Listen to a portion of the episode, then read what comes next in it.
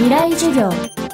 未来を担う世代へ向けたラジオの中の公開講義。今週の講師は翻訳家のピーター・マクミランでございます。今週和歌の魅力についてお話しいたします。未来授業。この番組は暮らしをもっと楽しく快適に川口義賢がお送りします。未来授業今週の講師はアイルランド出身詩人で翻訳家のピーター・ジェイ・マクミランさんです。創作活動の傍ら日本の古典文学を英語に訳して世界に発信してきました。特に力を注いできたのが百人一首の英訳です。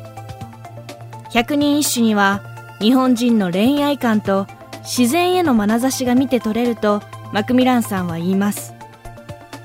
未来授業1時間目。テーマは英語で読む百人一首。私が思う百人一首は主に2種類の歌ございます。一番数の大きい歌は普遍的なテーマについて恋愛などのテーマについて読まれている歌である。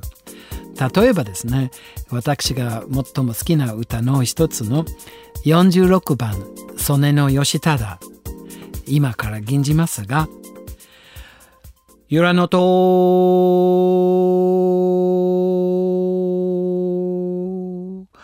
渡る船人。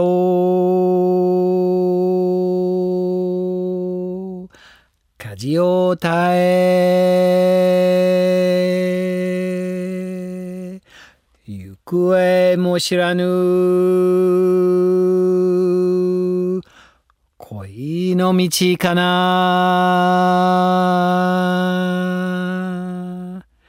今から英語のものを吟じいたします。Crossing the Bay of Ura The boatman loses the rudder. The boat is adrift, not knowing where it goes.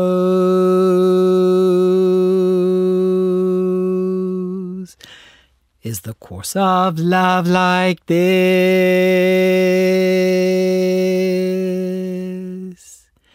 Crossing the Bay of Ura, the boatman loses the rudder.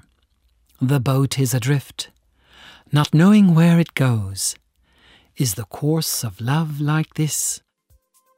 この歌は一つの例えですね。その舵がを耐えていく船人の人の話ですね。でその舵を耐えていくことによってですね船の行く末が分からなくなっています。でこれまさに紅葉した時の気持ちであるよというような意味でありますね。今でも皆さんが紅葉した時こそ行く末は相手の気持ちによってですねあなたが幸せになるか悲しくなるのか相手次第なのでまさに恋愛恋をした時の気持ちではないでしょうか。淡い恋心激しい情愛道ならぬ恋。百人一首のモチーフの6割が恋愛だとマクミランさんは言います。そしてもう一つのテーマが自然です。秋の夕暮れたなびく雲散る桜。百人一首では移りゆく季節や自然の営みが数多く描き出されています。西洋ではあの私というものがいてで自然が外側にあるわけですね。でも日本の古典ではそういうのではないんですね。例えばサルマル台風の5番目の歌ございますね。奥山にもみじ踏み分けなくしかの声聞くときぞ。秋は悲しき。この歌ですね。主語がないので歌人が踏み分けていくのか鹿が踏み分けていくのか判断がつかないんですね。どちらでしょうか？今聞いてる皆様どう思いますか？その鹿でしょうか？その歌人でしょうか？これは正解はと言いたいんですけども正解はないですね。なんでかっていうとその当時はですね人と自然が一体化されていておそらくそのサルマル台風が意識せずに読まれているわけですね。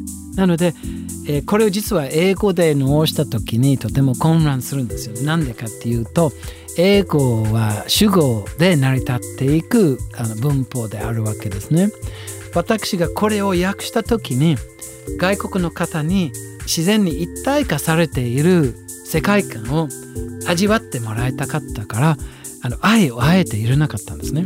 In the deep mountains, making a path through the fallen leaves, the plaintive belling of the stag, how forlorn the autumn feels 英語も実はですね誰が踏み分けているのかわからないように訳したんですね日本人その曖昧さと間接的な表現と人間が自然に一体化されていることを英語でも表現できたのかなと思います。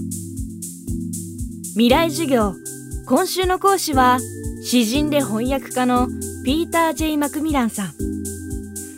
今日のテーマは英語で読む百人一首でした。未来授業明日もマクミランさんの授業をお届けします。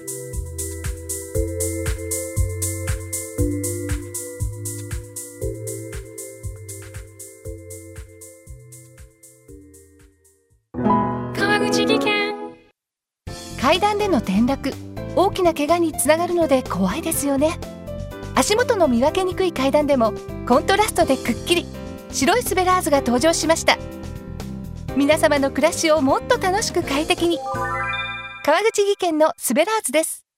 未来授業。この番組は暮らしをもっと楽しく快適に川口技研がお送りしました。